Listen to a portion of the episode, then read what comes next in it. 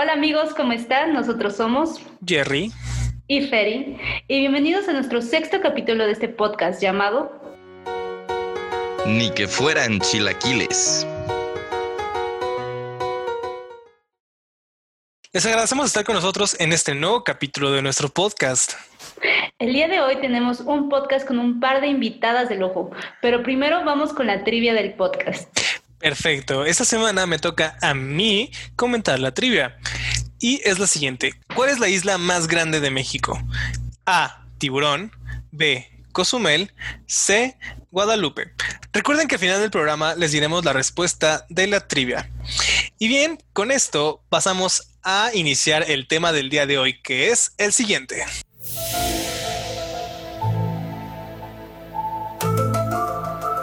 Corrí como Naruto en el área 51.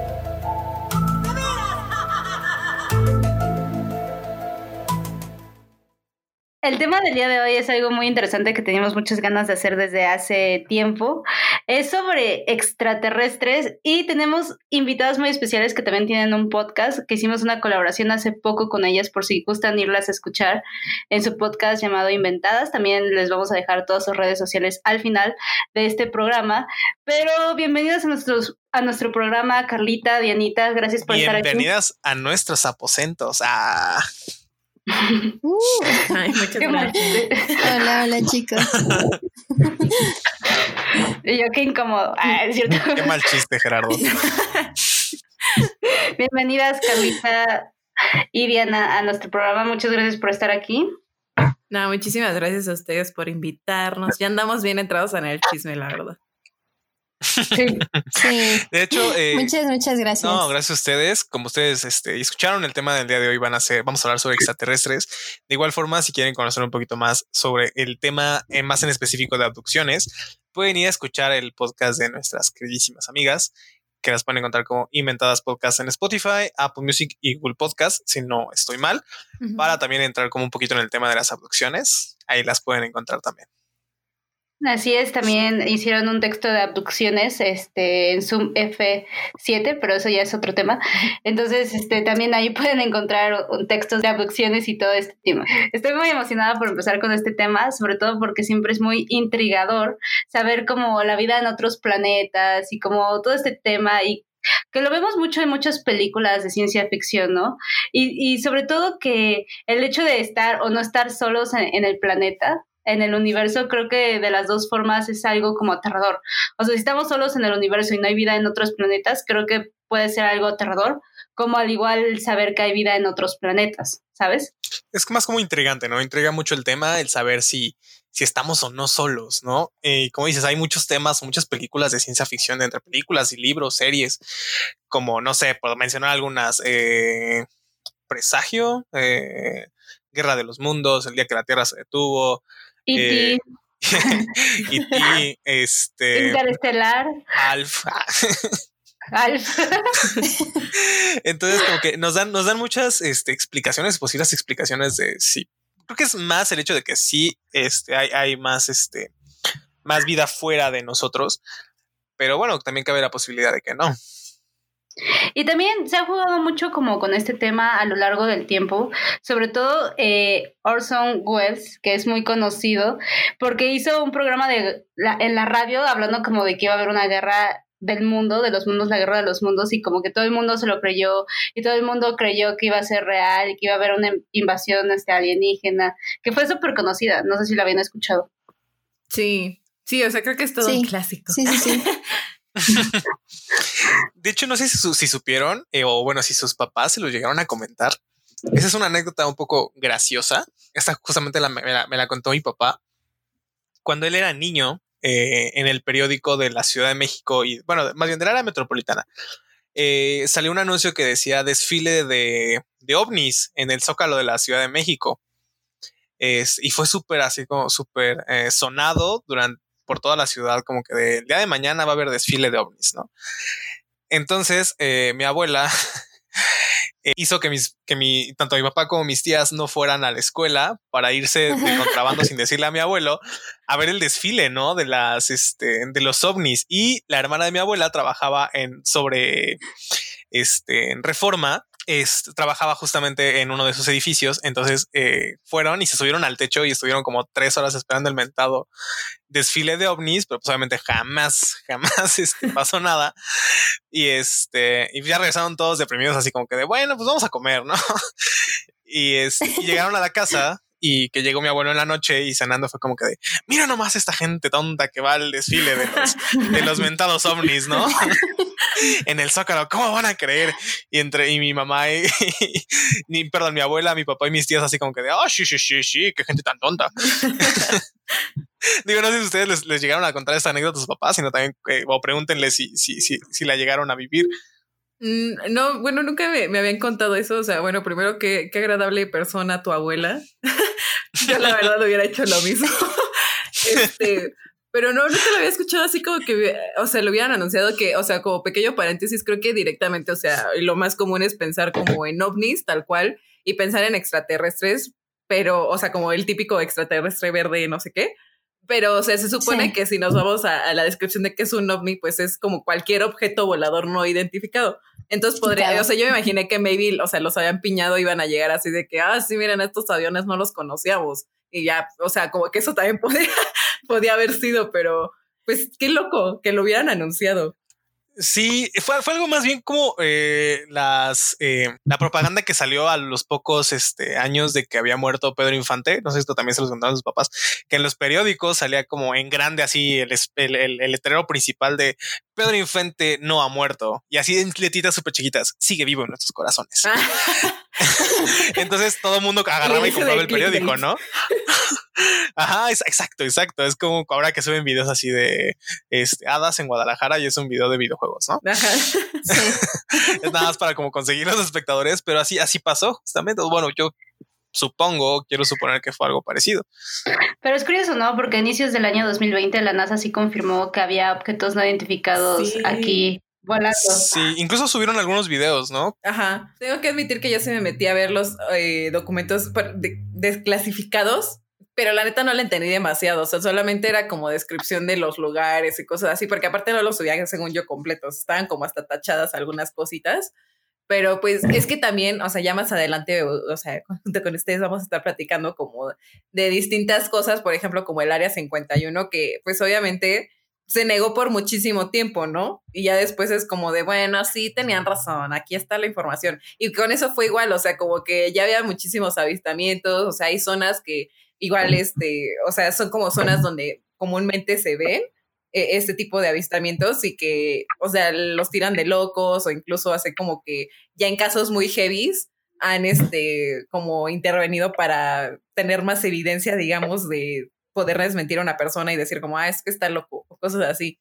Y es como después mira tanto esfuerzo para al final decir, ah, no es cierto, sí había. Sí, hay, hay lugares en la Tierra que son como más propensos a tener actividad eh, alienígena por lo que se menciona, ¿no? Como en ciertas granjas o, no sé, hay una granja muy famosa donde hay un buen de avistamientos de alienígenas y pasan un buen de cosas y pasan un buen de ondas y es como súper famosa. Ahorita les digo el nombre. Si no nos vamos tan lejos, eh, se dice, o bueno, mucha gente afirma haber dicho muchos avistamientos ovnis en el Teposteco, en Tepoztlán. No sé si ubican aquí en Morelos. Sí, nunca había escuchado de eso. No. Voy a investigar. Sí, eh, dicen que hay como que muchos avistamientos. No sé si han subido el cerro del Teposteco. no. Pero no, en nunca. la punta, en la punta hay una pirámide. Ah, está súper loco. Entonces, oh. ajá, entonces como que también, oye, ¿cómo subieron todo eso ahí? ¿Sabes? Sí. también en los volcanes. Exacto. En los volcanes dicen como que han, han, visto videos, creo que incluso hay videos de, de, ahora sí que objetos que se meten dentro del volcán y se pierden ahí. ¿No manches, neta? Sí, yo he visto varios, pero luego los busco, los que nos están escuchando ahí googlen videitos y sí hay como dos o tres. De los videos que llegas a las 3 de la mañana, ¿no? En YouTube. Les podemos dejar este fragmentos de estos videos dentro de nuestro Instagram. Se lo recordamos, es ahorra, arroba ni que fueran ch.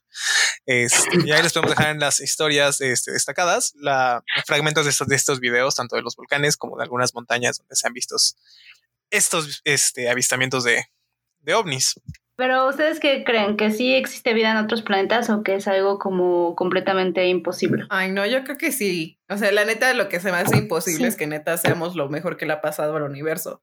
O sea, y- porque ni siquiera es la única galaxia que existe. Entonces, o sea, de verdad creo que, o sea, no sé si ya meterme en rollos de si somos una simulación o un experimento de cierta raza alienígena, lo que sea, ya es como más, eh, pues ahí sí del gusto de cada quien, pero o sea, neta, sí no creo que seamos los únicos como con alguna especie de vida eh, en el universo. Claro, de hecho, eh, investigando un poquito, eh, encontré, eh, es un poquito o bastante popular la paradoja de Fermi. No sé si ustedes la habían escuchado. No, yo no. No, nunca. Ok, bueno, esta paradoja es sobre un científico llamado Fermi que en alguna plática con otros científicos, pues igual que así como nosotros en este podcast, hablando en temas alienígenas, pues dedujeron, ok, pues si no, si, si, si existen o si no, exis- si no existen, pues bueno, no hay problema. Pero si existen, ¿por qué no hemos tenido contacto con ellos? ¿No? Entonces, eh, a raíz de esos nace la paradoja de Fermi y han sacado 10 este, posibles respuestas al por qué no hemos tenido contacto con ellos. Entonces, no sé qué les parezca si se las, se las voy comentando estas 10 respuestas y pues, me van dando sus opiniones. ¿Qué les parece? Me parece perfecto. Perfecto. La, la primera y más sencilla de todas. Estamos solos y no hay nadie allá afuera. Nuestra existencia es única y este, pues obviamente nuestro planeta está como que en un lugar eh, privilegiado para que la vida, pues, pues se dé. Ay, no. Eh, sí, no creo que eso sea cierto, porque como dice Diana, no creo que seamos lo mejor que le ha pasado al universo. Exacto. Sí, es muy honesto. Es que siento que es subjetivo. Porque, o sea, a lo mejor sí somos el único tipo, el único planeta con la vida como la conocemos nosotros. Pero lo que, lo que decía, o sea, como sí, a lo mejor la Tierra es el único con las condiciones para que puedan existir los seres humanos, pero pues igual y, o sea, los seres humanos son como lo más X del universo y hay como razas súper desarrolladas Sí. que pues no se ven nada como nosotros ni viven como nosotros. Pues sí, también porque, o sea, científicamente o por, si lo quieren ver cualquier disciplina como la biología, la química, pues hay muchos eh, planetas muy similares a los de nosotros, ¿no? O sea, sí hemos estudiado así como eh, otras superficies y dicen, ah, pues le falta tanto para que ex- exista vida humana, pero eso no quiere decir que no existan otro tipo de, de seres o algo así. Sí, exacto. Eh, incluso los, los científicos nos han dicho que, bueno, imaginemos como cada grano de arena que hay en la, en la Tierra y por cada grano hay 10.000 estrellas parecidas. Entonces, imagínense cuántos planetas podrían albergar vida, ¿no? Sí, exacto. Aparte, ¿sabes qué? Chance hayamos visto algo, pero no lo comprendamos. Porque alguna vez vi un tweet de un astronauta que se me hizo súper interesante, que mencionaba que igual somos como hormigas en una autopista. Que las hormigas pueden ver la autopista, pero no pueden entender el contexto de la autopista. O sea, no pueden entender, ah, hicieron eso para que los autos pasaran. Siento que tal vez puede ser algo similar, que tal vez lo vemos, pero nuestra capacidad cerebral no, no tiene la suficiente, o nuestro conocimiento no tiene lo suficiente para entender lo que estamos viendo, porque puede que sea visible, pero no lo asimilemos, Sí. ¿sabes? Exacto. De hecho, una, una de las respuestas de la, de la paradoja de Fermi es esta, ¿no? Que nos están observando como en un zoológico. Es como si nosotros estuviéramos analizando una hormiga y pues ellas como tal no pueden comprender, como dices, la existencia de una carretera, ¿no? Al, al, al lado de ellas. Entonces, este, es como, como tratar de explicarles el, el wifi a una hormiga, ¿no? Entonces, este, aunque yo hormiga, este es Facebook, no, no, no. Este, entonces, e- es una, es una de las respuestas, ¿no? Que, que nos dice, eh, que, que, bueno, que han eh, dado en la parte de, de la paradoja de, de Fermi. Y bueno, para indagar un poquito más en esto, digo, esta ya la comentamos como lo, como lo dijo Ferry. Otra de las posibles respuestas es que nos visitaron antes de que existiéramos, que pues creo que muchos eh, afirman esa teoría en, el, en, en- como lo decíamos, Sí. ¿no? En, en- en- en las pirámides, en, pues, en sucesos así como que eh, antiguos, incluso creo que en, en varias como pinturas rupestres o jeroglíficos eh, salen como supuestas naves, ¿no? Sí. Es que incluso, o sea, bueno, una de las teorías que, que alguna vez escuché, pues, o sea, que justo les mencionaba era como que somos un experimento de alguna raza alienígena, o sea, como, no me acuerdo muy bien ahorita cómo se llaman las dos razas, o sea, como que somos una experimentación entre ellos y que, o sea, también por eso se supone que de repente por eso vienen como a ver cómo va su experimento, básicamente. Pero pues, o sea, pues no sé si está conectado un poquito, porque en realidad, o sea, ellos en teoría nos crearon para ver pues cómo salía este, este Pix, ¿no? Pues no se le salió un poquito mal. Les está saliendo mal, ¿no? como que, híjole. Justo de se conecta un poquito, hay una teoría conspirativa que habla sobre la era de bronce, me parece.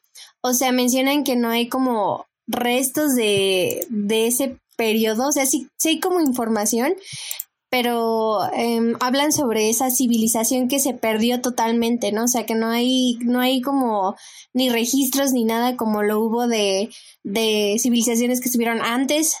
Y, y también hablan de que posiblemente... Es donde sale Stonehenge, ¿no? Que no saben de, ni de qué civilización es, sino que solamente apareció ahí.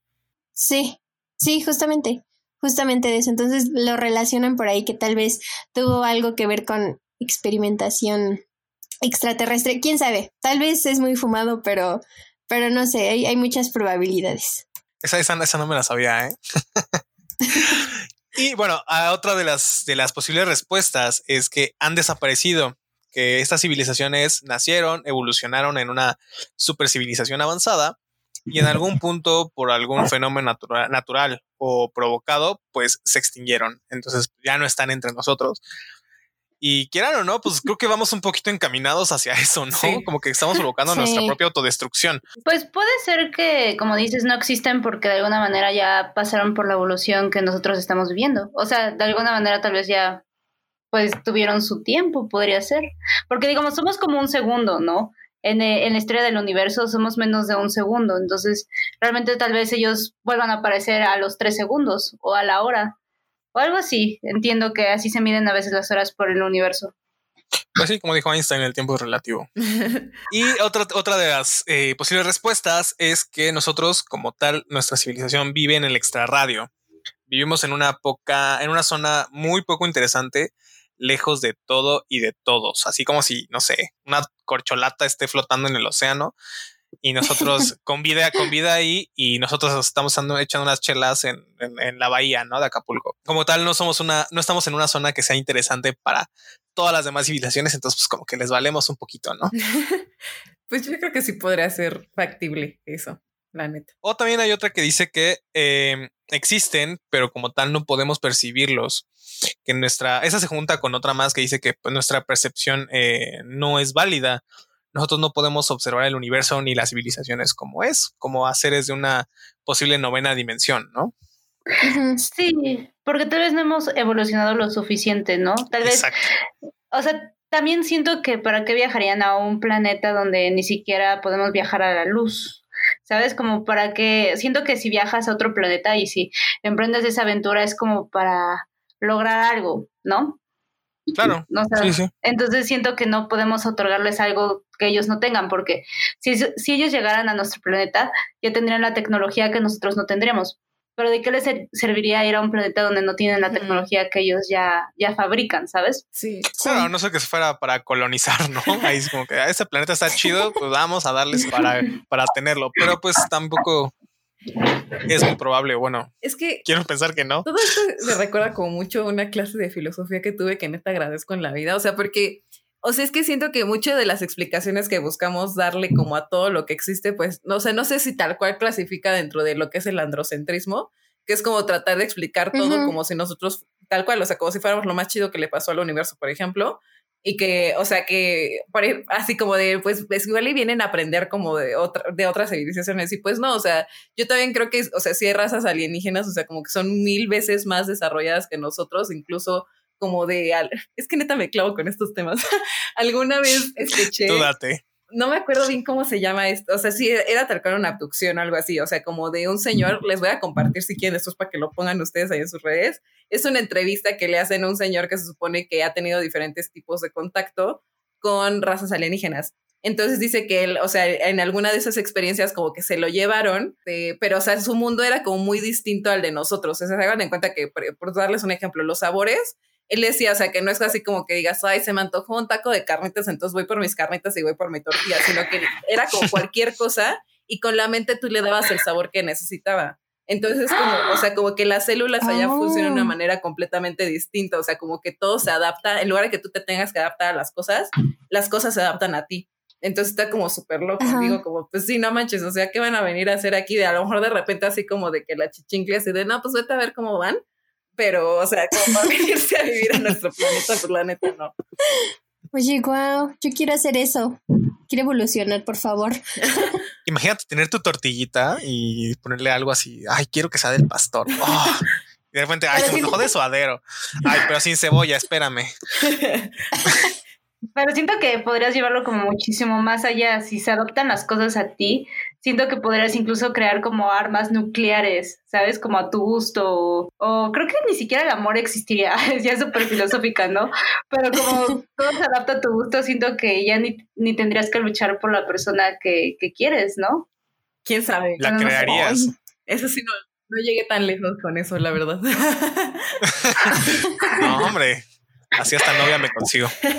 O, o también puede ser que sea lo viceversa, que nosotros somos más evolucionados y en otro planeta solo sea como un gusanito, ¿sabes? O, o un microorganismo, o un, no sé, Sí. algo microscópico. Exacto. Justamente ese es otro de los, de los puntos de las posibles respuestas, que es que la vida extraterrestre ha trascendido del mundo físico, que se han convertido ya como bacterias, como decíamos, como tratar, así como tratar de comunicarnos con hormigas, sería como tratar de comunicarnos con las bacterias que nos rodean. Entonces ya, ya trascendieron ese, ese, ese, ese plano físico y pues es imposible comunicarnos con ellos, ¿no? Como en la película de Lucy. Ay, sí. Eh, o sea, como al final, o sea, está tan, tan evolucionada en su cerebro, o sea, tiene el 100% de la capacidad cerebral Ajá. y entonces ya ella se convierte en, en tiempo, ¿no? Que esa es como la unidad máxima que ella se refiere, o sea, es el, el tiempo y cómo viaja a diferentes momentos y pues sí, no es, no es nada físico, sino está como en el aire, en, sí, en el tiempo, en el- la velocidad de la luz y todo. Sí, es que eso, la premisa es esa, o sea, de que en realidad nosotros no ocupamos como casi nada de, de nuestro cerebro en, en realidad. Entonces, ¿qué. ¿qué podríamos hacer si pudiéramos ocupar el 100% de la capacidad de nuestro cerebro? Bueno, aunque dicen que sí las ocupamos, que sí, teóricamente que es una que sí. mentira, que sí ocupamos la 100% capacidad, pero para diferentes funciones, como mueve el brazo, con esto piensas, Ajá. no sé. Sí, justo, justamente. Igual sea como tiempo, ¿no? Como otros seres que solo que, que sean como el tiempo. Es que, no sé, si, si ves que siempre dicen que tienes que tener, para haber vida en un planeta, tiene que haber agua, tiene que haber carbono y tiene que haber ADN, ¿no? Que son Ujú. como los elementos como esenciales. Pero ¿qué tal si alguien en otro planeta es muy distinto? O sea, así lo ven los científicos porque es lo que conocemos. Pero ¿qué tal si un ser no necesita agua? O sea, Sí, es que no sé, tal vez por algo digan que necesita agua, pero yo desde una persona que no es científica dice qué tal si alguien no necesita agua. sí, porque no estamos imaginando que haya humanos en otros planetas, es lo que les digo. O sea, pues no necesariamente es la única, es el único tipo de vida que puede existir, ¿no? Exacto. Incluso varias series incluso hasta caricaturas nos han planteado la idea de que no se necesita a fuerzas ciertas cosas que nosotros sí necesitamos para vivir, ¿no? Digo, voy a hablar sobre mi serie favorita, o bueno, se llamaba serie, es un anime que es Dragon Ball, ¿no? Que nos dicen que, por ejemplo, la, la raza de Piccolo, los Namakusein, solo necesitan agua, no necesitan nada más. No necesitan ni comer, son este asexuales y nacen por medio de huevos que así se reproducen. Entonces, pues no está tan descabellado el hecho de que pues vaya eh, vida que no necesite, no necesite esta parte, ¿no? Que, que nosotros sí. Sí. Otra de las teorías que tú mencionabas, Jerry, es que sí existen entre nosotros y siempre han estado entre nosotros, solo que el gobierno no los ha ocultado. Cosa que también hay muchas teorías ahí, ahí entra lo del Área 51, justo que nos van a platicar, y ahí entran, por ejemplo, estos ranchos que les había dicho donde hay actividad paranormal, que el rancho que les comentaba se llama Rancho Skinwalker, Walker, lo pueden encontrar en Google y hay un buen de casos que ha habido un buen de avistamientos. Entonces, no sé Ujú. qué opinan sobre esto, ¿Qué, qué nos tienen que comentar del área 51, porque creo que ahí entra perfecto el área 51. Pues es que, bueno, esta es una zona eh, que en teoría, o la versión oficial que dice, pues es como una base Militar. ajá, de la Fuerza Aérea y que se supone que se construyó en el 54 en Estados Unidos, está en Nevada, y que era como para bases así, o sea, como de pruebas militares, como de, ah, no sé, aviones, cosas similares, ¿no? Pero pues la verdad es que hay mucho misticismo alrededor de todo este lugar. No sé, Carlita, como por qué parte quieras empezar, pues de, por qué la gente cree que hay, eh, digamos, como más bien que es un espacio de experimentación con alienígenas o como de estudiar tanto las naves como los aliens eh, en esa zona, y porque incluso o sea, está súper restringido el paso, está como cercado, hay gente cuidando, o sea, policías no te dejan entrar, o sea, ni acercarte. Incluso, dicen las malas lenguas, según yo sí se podía ver en Google, pero dicen que ahorita si lo buscas no te aparece. Pero, o sea, antes Sí. en las fotografías Sí, sí. podías ir viendo cómo iba creciendo la base, o sea, como que se va extendiendo, pero no es tanto como que crezca en tamaño, sino que dicen que hay como como construcciones subterráneas donde pues hacen como todo eso. Sí, justo. Mm. O sea, se habla de este lugar porque en principio pues sí es como una zona militar, ¿no? O sea, un área restringida. Y, o sea, para iniciar el nombre de Área 51, o sea, no hay nadie que pueda explicar así como de por qué Área 51, ¿no? O sea, eso también es como entra en toda esta paradoja de, de qué es esta zona. Y, y, justamente creo que Dianita y yo compartimos pues la misma, el mismo documental y creo que ambas nos gustó muchísimo.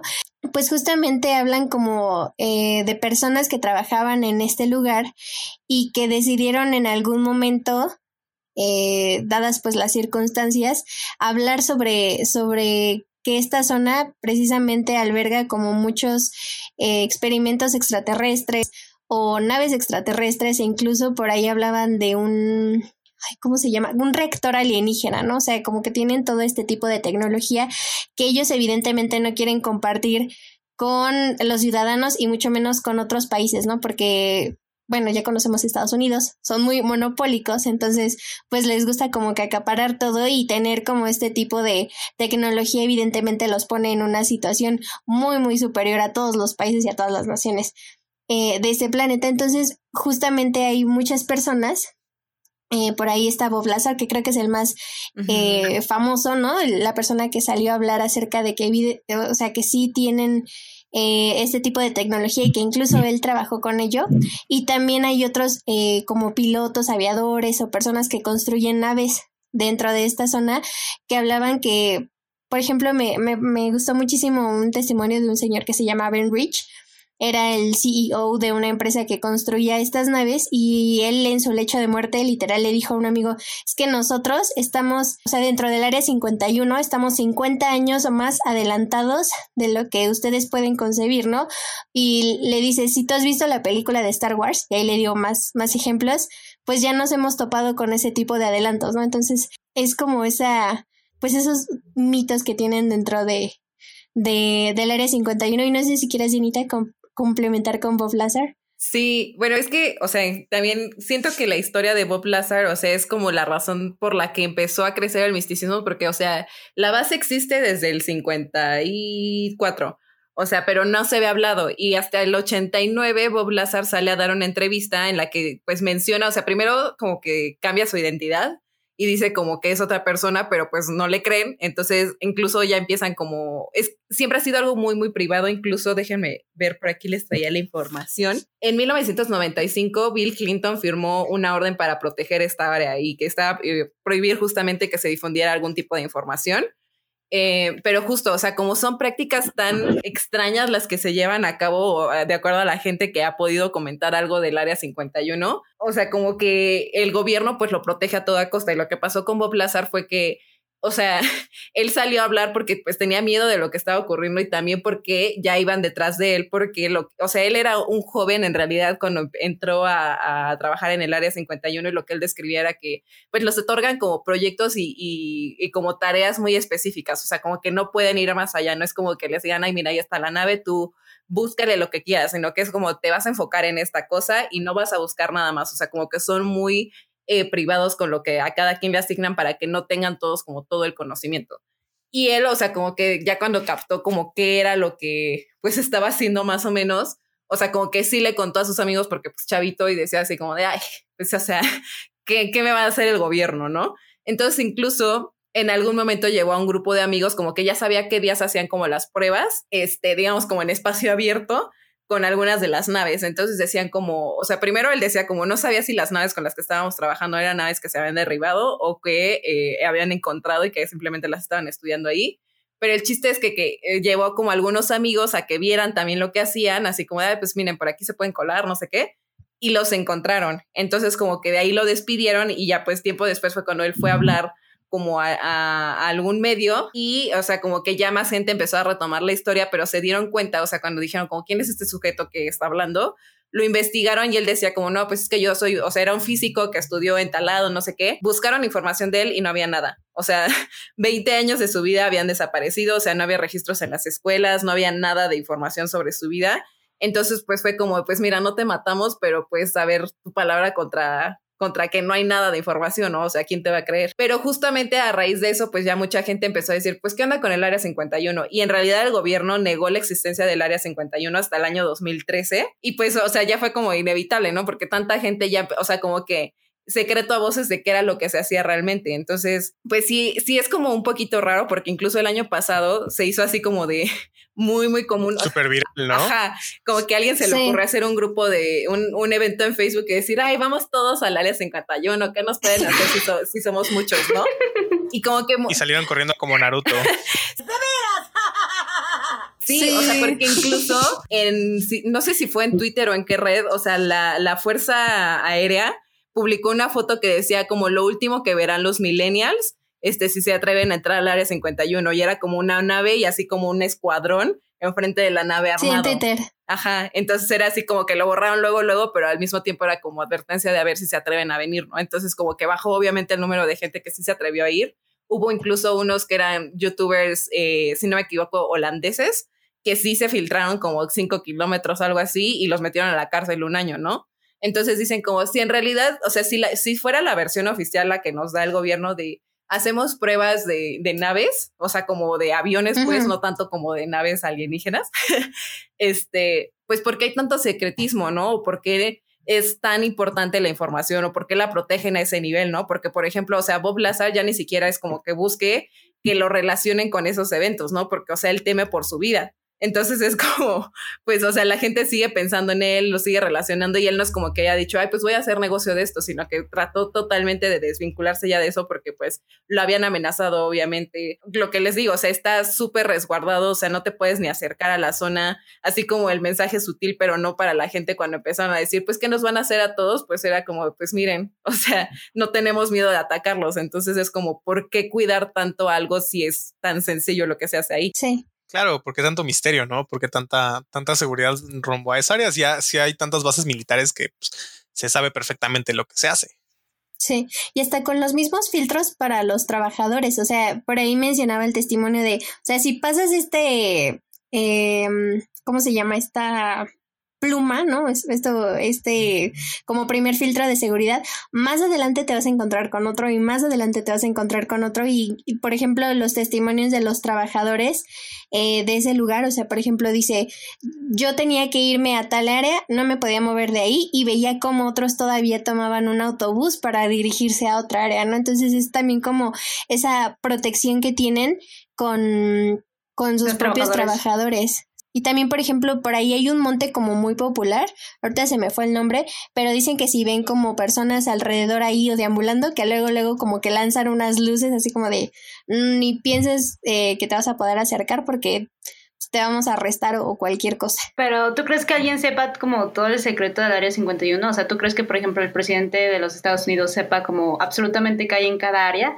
No. O no, según yo no, no creo que alguien sepa todo. Eso lo ponen en la película, ay, la de Will Smith, ¿cómo se llama? Este Día de la Independencia. De la Independencia, el, presidente no sabía. No sabía nada y de repente es como que, ¡ay! O sea. bueno, pero ahí es una película. O sea, sí, pero imagínate qué tal si, si, si es verdad que el presidente de los Estados Unidos no conoce esta parte, pues quién lo controla, ¿no? Sí, se supone que lo debería de saber, ¿no? Ajá, no sé si todo, pero sí debe tener el control de qué cosas, o sea, tomar decisiones dentro de, porque como les comentaba, o sea, por ejemplo, en su, en su tiempo Bill Clinton fue el que dijo como no se va a difundir nada de la información de lo que se hace aquí. Entonces, o sea, sí deben de saber, pero no sé qué tanto, la neta. Pues chance la CIA, tal vez la CIA sepa, ¿no? Mm, ajá. O a lo mejor. El ejército, más bien, ¿no? O a lo mejor hay unidades de, o sea, como agrupaciones secretas de las que no sabemos y que la CIA le hace los mandados, ¿no? La CIA, la NASA, no sé. Pues es que la CIA sí es bien, este, bien, ¿cómo se llama? Tecnológica y todo eso, como, pues lo que difundió el chavo que trabajaba ahí, que, que ya podían espiar en cualquier webcam y así, como, y eso fue hace como seis años, pero ya se puede meter a cualquier celular si ellos quieren. Sí. solo como para encontrar información y hacer conexiones y pueden saber todo lo que tú escondes, como de, si tú le pones el corno a tu novio, como que ellos lo saben solo con un clic. Siento que es lo mismo, solo que como en el área más tecnológica, entonces creo que sí podría haber por ahí como algo, ¿no? Algo que no nos quieren decir o tal vez como naves o no sé, es que si es tan grande, como que esconderán. Sí, o sea que, o sea, obviamente lo que llama la atención es como la parte de alienígena, como les decía, las naves, porque incluso Bob Lazar decía que él en, en el tiempo que había estado había logrado identificar nueve tipos de naves pero en realidad, o sea, como Sí. que no es lo único que hacen ahí, o sea, es como todo tipo de experimentación tecnológica en- en realidad. Sí, justamente. O sea, hablaban por ahí eh, de un, es el que les, les decía de un reactor alienígena y él mismo quería como eh, conocer todas las funciones de este reactor porque decía, si nosotros logramos controlar esto, vamos a poder hacer cualquier cosa tecnológica. Sí, incluso hablaban de, de un elemento, creo que era el elemento 115, que era el que ocu- ocupaban, creo que justo para hacer volar las naves. O sea, que decían como, pues no, obviamente no va a estar en la tabla periódica, pero pues, o sea, como que son cosas ya de, de diferentes ámbitos mucho más desarrolladas. Pero siento que debe estar muy como difícil trabajar en ese tipo de lugares porque tienes que guardar muchos secretos y como que tal vez te produzca como mucha ansiedad saber como demasiado. Sí, o sea, incluso, o sea, no le puedes decir a tu familia así de, ah, voy al trabajo al área 51, o sea, tienes que firmar de que no le debes decir a nadie. O sea, te- y sí, o sea, lo que decía, por ejemplo, en el caso de Bob Lazar, o sea, él no sabía ni siquiera dónde estaba ubicado, porque, o sea, los transportaban y, no, o sea, todo iba como muy cubierto, no podía ver ni, o sea, está, y también lo que levanta secretismo es como de por qué está en una zona tan remota. O sea, no hay nada a los alrededores. Entonces es como, pues no lo sé. O sea, sí, sí son muy cautelosos. O sea, no es así de, ay, voy a mandar mi CV para trabajar en el área 51, sino que, por ejemplo, en su caso, fue que, sí, no, en su caso fue como de, o sea, tuvo contacto con alguien que ya estaba dentro del área 51, como algún científico, algo así, y dijo como, "Mm, creo que podría ser bueno y, y ya lo reclutan. Ah, o sea, tienes que ser como un científico, otorgar algo que les pueda funcionar, como, ah, ok, tienes la nueva tecnología, o eres muy inteligente en computación, no sé, por ejemplo, Sí. me puedes funcionar para el área 51. Sí, los van reclutando así. Pues es que también si es una organización muy grande y ya sabe, conocen a cierta gente, pues incluso ellos también pueden saber con quién les puede funcionar, ¿no? Y pueden pues contactarlos y decir, te necesito aquí y vente y chambea conmigo. Sí. Y de Sí, seguro les claro. dan un buen de dinero, ¿sabes? O sea, siento que ganan muchísimo. Sí, pero es, es Pero, a cambio ¿a de. qué costo? Ajá, justo. O sea, no le puedes contar nada a nadie de tu círculo cercano. Si llegas a. O sea, todo lo que veas ahí, si te impacta demasiado y dices, no manches, es que esto está mal, pues, o sea, ni modo, tú ya firmaste, no puedes compartir nada de esa información. Entonces, pues sí es un. O sea, yo Sí. les digo que sí reciben una buena lana, pero aún así sí es como de. No es, o sea, no es tan sencillo, la neta. Ahí es cuando te cuestionas si está cool como saberlo todo o también creo que eres más feliz con la ignorancia de no conocer ciertas cosas. Ah, ¿cuál es el precio del conocimiento, no? Sí, sí, sí. Sí, justamente. es súper filosófico. Jerry filosófico. Y me llama la atención eh, sobre todo eso porque es como mucho secretismo y como que todo es como súper subterráneo y lleva años, ¿no? Lleva como que si fue en los 50 ya lleva como 70 años Sí. esa base desde que se conoce. Imagínense qué tanto habrán hecho en ese tiempo. Sí, desde, o sea, les digo, los de Bob Lazar era en el 89, cuando ya salió a hablar. Entonces, imagínense ahorita qué tanto se ha hecho ya últimamente. Lo que me sorprende, eh, me sorprende que no lo hayan matado, ¿sabes? Por revelar Sí información. lo intentaron matar. También por eso fue a hablar a la televisora. Por eso reveló su identidad, o sea, para decir, si me matan, pues, soy yo y ellos fueron. Por ahí también decían que tenían compañeros que decían, oiga, es que pues yo sí lo vi trabajar aquí, ¿qué hago? Mire, aquí está su, su identificación, ¿no? De que él sí trabajaba ahí. Y hay una anécdota de, de uno de los pilotos que dice que le fue a entregar como al, ay, pues no sé cómo se llama, un sargento, la, la identificación de trabajo y que la destruyó y le dijo, si tú hablas de esto, eh, pues groserías, groserías, malas palabras. Esta va a ser la última vez que, pu- pues, que sepas de tu existencia y de ti. Pues, básicamente le dijeron que lo iban a matar. Entonces, o sea, hasta ese nivel llegaron, ¿no? De amenazar a las mismas personas de, de que trabajaban ahí. Pero ahorita pensándolo, ¿ustedes creen que neta el única, o bueno, la única área, eh, si el área 51, no creen que pueda existir en, en otros países como Rusia, Inglaterra? Sí. Sí, pero a lo mejor son más cautelosos con, con esa información, ¿no? O sea, creo que, o sea, las grandes potencias sí tienen como ese tipo de proyectos de cajón, pero o sea, como que igual. O sea, en México no. bueno, pues quién sabe, ¿no? Jaime Mausana a lo mejor ya inauguró algún tipo de asociación. No, hace una semana se inauguró, o bueno, se firmó, creo que un pacto entre países latinoamericanos para viajar al espacio y cosas así. Entonces, sí, o sea, lo escuché en las noticias, pero la verdad no, no investigué mucho del pues tema. Es que también siento que, o sea, Estados Unidos, o sea, como que es el lugar donde pasa todo siempre. Entonces, como que no son muy buenos para guardar secretos en realidad. Solamente no, solamente lo niegan por mucho tiempo hasta que ya dicen como, ay, bueno, ya nos atraparon. Aunque a veces dicen que el mayor lugar para guardar un secreto es a la vista previa. Entonces igual lo hemos visto y lo conocemos, pero juegan como con eso para que no, no sé, para que no sea tan obvio, pero a veces el mejor secreto está a la vista previa. Y eso es lo que muchos dicen. Por ahí decían que, que el desierto de Sonora aquí en México tenía un como una zona especial para Estados Unidos que para que vinieran a dejar como desechos o cosas raras. Entonces, pues yo sí creo que sí, no sé por qué lo escuché, o sea, se me vino a la mente en algún momento. Eh, sí, en algún momento lo vi, pero no recuerdo bien nada más eso, así como del desierto de Sonora y luego es este, pues sí, el lugar de desechos. Y, o sea, no nada más de como cosas de, no sé, o sea, que ya conocemos de las naves y demás, sino, o sea, cosas extraterrestres, pero, pero quién sabe, son teorías. Wow. ¿Quién diría que tenemos una base? a lo mejor, a lo mejor todo está aquí en México, porque quién va a decir como México es la potencia en eso, ¿no? y aquí está todo. Quizá, quizá el Jetta de AMLO es una nave alienígena y por eso confía tanto en él. es un Transformer. Pues igual decían que, que las personas que están como en el poder son como los, ¿cómo se llaman? Los alienígenas que están como... Ah, sí. Ajá, de los reptilianos. La reina de Inglaterra, ¿no? Ah, son los reptilianos. Por ejemplo, Obama dicen que también era un reptiliano y Que también, bueno, no sé, o sea, como que ya no sé si conectarlo con Illuminatis también, o sea, como que, o sea, hay muchísimos secretos de Estado, supongo. Sí, también, o sea, como que el avance tecnológico fue muy marcado de, una, de un punto a, a, la, actualidad. Entonces, es como de mm, chance también pudieron haber tomado como cierta tecnología o ciertas ideas de algún, alguna nave o algo. Sí, porque, o sea, yo también, por ejemplo, me he puesto a pensar de, por ejemplo, solamente los celulares.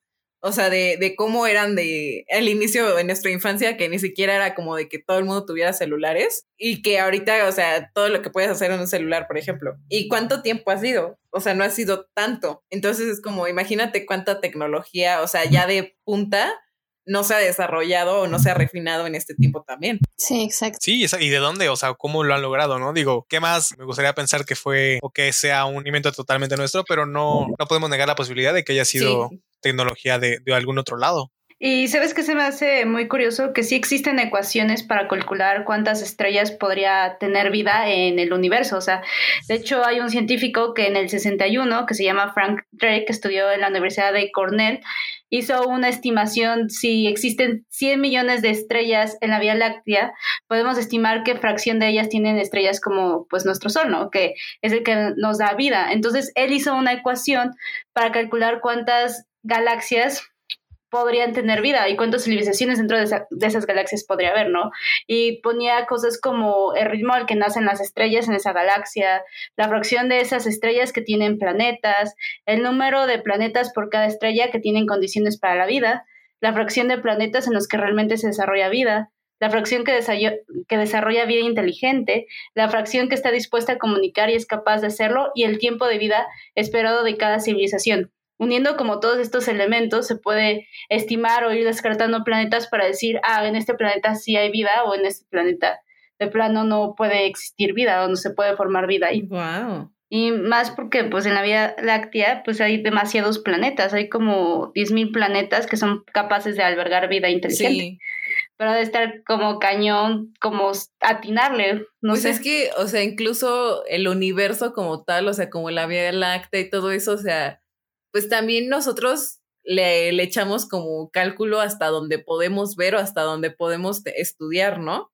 Pero, o sea, o sea, a mí me da muchísima como ansiedad, miedo y, y curiosidad al mismo tiempo, o sea, como pensar en eso, o sea, ¿qué somos en el universo? O sea, somos como nada de verdad, o sea, y, y yo siento que hay muchísimas cosas allá afuera, o sea, que neta, o sea, nuestra mente no nos da para imaginarnos la, la posibilidad de, de cosas que hay allá afuera. Sí, claro, digo, como decía Firi, o sea, sol- tan solo imaginar cuántas estrellas y planetas hay solamente en nuestra galaxia como para, pues, saber, ¿no? O cuántos planetas podría haber en las estrellas más cercanas a, que está dentro de nuestra galaxia. Creo que no, no, no, no, no nos da nuestra, nuestra imaginación No. para poder imaginar lo, lo grande Sí, que no, es el nuestra mente universo. está ¿no? muy limitada. Sí, está súper limitada. Aparte, no te vayas como tan lejos. También como en nuestro mismo sistema solar, pues ha visto como muchas estipulaciones como en la Luna o como en Europa, que es la luna de Júpiter, donde pues hay agua y dicen que bajo esa cubierta de hielo puede haber agua moviéndose constantemente, por lo cual podría formar vida. Entonces, como que son muchas estipulaciones curiosas que han dicho los científicos. Sí, o que han, que han llegado a descubrir, ¿no? O que mm, hay agua en Marte y que chance hubo o existió alguna civilización ahí y, y de repente pues hay, una, hay algunas teorías, ¿no? Que dice que nosotros realmente venimos de Marte porque el planeta se extinguió y nos dejaron aquí, como en la película de Presagio, que vinieron por nosotros y se los llevaron para recolonizar, un- recolonizar un planeta. Entonces, pues puede también caber la posibilidad, ¿no? Que ni siquiera seamos de aquí. Sí, Y nosotros de babosos tratando de regresar, ¿no? nuestro ¿Te inconsciente. imaginas qué triste, no? Así de que Elon Musk gastando su dinero a lo estúpido. Pero sí, sí, no, no, este, no hay que descartar esa posibilidad. Pero bueno, pues eh, creo que por aquí vamos a dejar el, el tema. Obviamente nos da para mucho más, pero pues por el tiempo creo que lo vamos a dejar por aquí. Les agradecemos mucho a nuestras invitadas de lujo del día de Ah, hoy. muchas gracias. Ay, no, muchas gracias a ustedes. Y bien, para comenzar a cerrar el podcast del día de hoy, vamos con la respuesta de la trivia que es la siguiente. ¿Cuál es la isla más grande de México? Opción A, Tiburón. Opción B, Cozumel. O opción C, Guadalupe. La respuesta es opción A, Tiburón. Esta isla se encuentra en el Golfo de California o Mar de Cortés y está habitada por la etnia Seriesta en Sonora Hermosillo. Y queremos darles la oportunidad de recomendar alguna canción como lo hacemos en nuestro podcast, que se les venga a la mente. Vamos a poner dos porque son dos invitadas, entonces no sé quién quiera empezar primero a recomendar su canción y por qué la recomienda. Ay, no sé, ¿quieres empezar, Carlita? Este, a ver, va. Eh, la que se me viene a la mente y no es de Miley Cyrus es Why You Only Call Me When You're High de Arctic Monkeys. Es una canción que me gusta muchísimo porque pues me calma bastante. Eh, tal vez no le encuentro sentido a la letra, pero pues es, un- es una canción que es icono, ¿no? De, de esta banda tan espectacular. Entonces, pues échenle un, una oída por ahí. Les vamos a dejar un pequeño fragmento de la canción justo ahora. The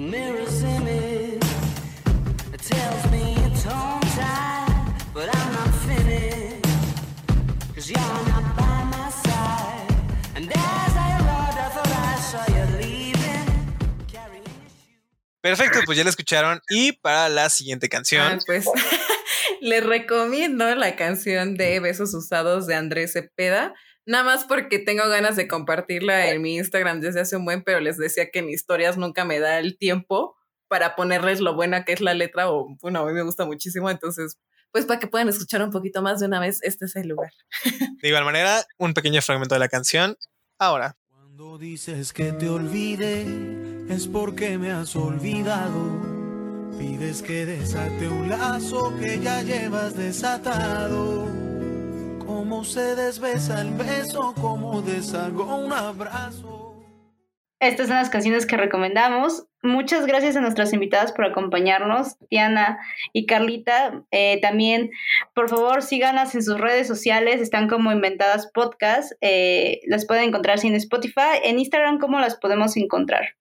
Sí, estamos como inventadas y en bajo podcast. Y para despedirnos, también les dejamos nuestros datos curiosos. Vamos a dejar que nuestras invitadas comiencen con sus datos.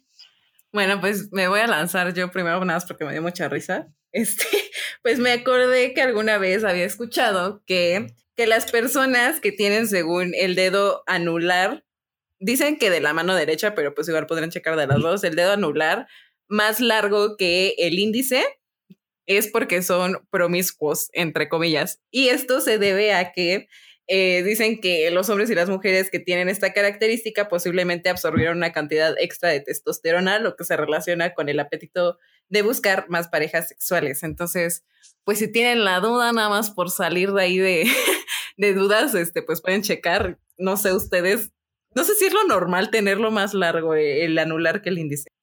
Ok, mi dato curioso, eh, me gusta mucho la música, entonces eh, hay investigaciones que dicen que cuando escuchamos rock o pop, nuestra resistencia física puede aumentar hasta un 15% y que cuando escuchamos música se libera dopamina en nuestro cerebro, que es muy similar a cuando tomamos drogas o practicamos sexo o comemos. Entonces, muy importante que escuchemos música.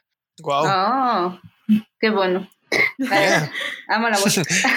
Ya sé, por dos. Por eso ponemos música en este programa. Sí. Exacto. Perfecto. Vas, Feri. Compártanos tu dato curioso. Mi dato curioso es un poquito más como de viajes. Eh, la persona más joven en recorrer todo el mundo y todos los países es Lexi Alford, que ganó hace poquito el récord Guinness. Y esta chica tiene 21 años y ha recorrido todos los países, sobre todo porque su familia tenía una pues agencia de viajes, entonces desde muy chiquita pudo tener la oportunidad de viajar. Y ya mucho lo hace por su cuenta, pero pues sí, ella ya recorrió absolutamente todos, todos los países, los que están en guerra, los que no están en guerra y consiguió todos los pasaportes súper difíciles en algunos países. Entonces está interesante. Tiene su canal de YouTube. Yo uno con 24 años y yo solo he visitado un país. México. Bueno, un país del extranjero, ¿no? Ah, yo ta- no, yo sí he visitado más, pero pues sí está cañón a los 21 años y pues tiene su canal de YouTube ahí sí, por si gustan seguirlo. Lexi Alford, así se llama. Wow. Perfecto. Pues mi dato curioso es que tu lengua, como tus dedos, tienen una huella única. Así que ni se te ocurra lamer nada en la escena de algún crimen, porque si no, ya valiste. Guau. Bueno, no creo que alguien vaya a querer lamer alguna escena de un crimen, pero ¿Quién Bueno, sabe? es que hay personas que, bueno, nada, yo no lamería nada. O sea, siento que me, que me quitaría el apetito, ¿sabes? Pero bueno. Perfecto. Pues nuevamente le agradecemos a nuestras invitadas de lujo el haber estado con nosotros el día de hoy. Les esperamos también que les haya gustado esta colaboración y esperamos Sí, muchísimas más. no, nos la pasamos. Muchísimas gracias. Muchas gracias por escucharnos. Estamos muy contentas de estar aquí con ustedes. Pues muchísimas gracias. Nos despedimos, Feri. No sé si quieres decir algo antes de, de despedirnos. Pues muchas gracias por seguir con nosotros. Estaremos haciendo más programas a futuro y gracias por llegar hasta aquí, amigos. Muchas gracias. Cuídense mucho. Bye.